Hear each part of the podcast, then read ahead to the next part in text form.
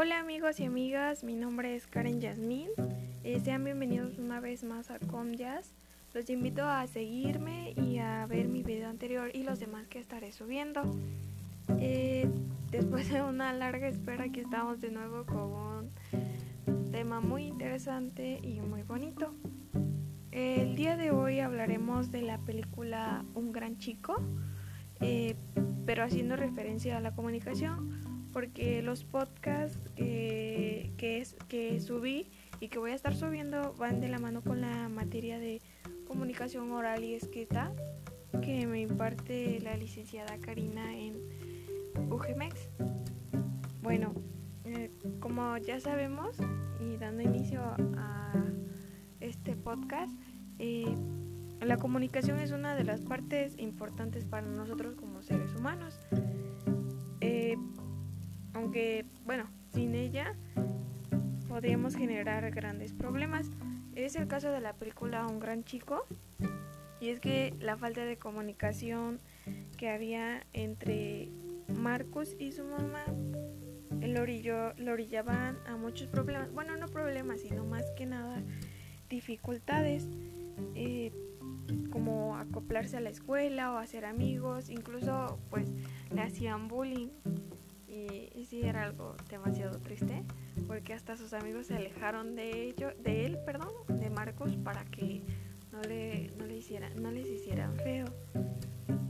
Eh, y, bueno, aparte de esto, este Marcus empezó, bueno, comenzó a irse a casa de Will. Will era un señor prácticamente este y, la mamá de Marcus realmente no sabía que, que él hacía esto. Aunque en la vida real esto sería como que muy peligroso porque como un niño se va a estar yendo a la casa de un señor que prácticamente ni conocía solo porque la amiga de su mamá pues comenzaba a llevarse con él. Eh, pero afortunadamente Will era, no era una persona mala. Eh, después de que Marcos lo, lo molestara tocando el timbre y haciendo cosas para llamar su atención, Will pues accedió y lo dejó entrar a su casa. Y ahí se la pasaban pues prácticamente haciendo nada porque se ponían a ver la tele y así. Aunque por una parte, pues esto también ayudó a Will porque él era una persona que que era muy centrado en sí mismo, o sea, no quería hijos, no quería matrimonio, no le importaba el mundo exterior, pero eso sí era un poco mentiroso. Bueno, mentía a su conveniencia y solo por atraer a mujeres y así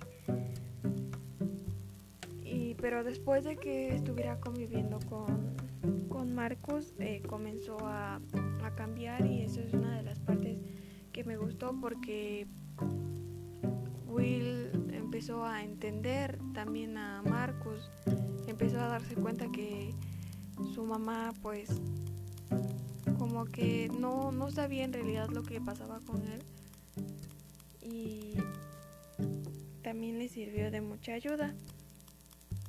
Eh,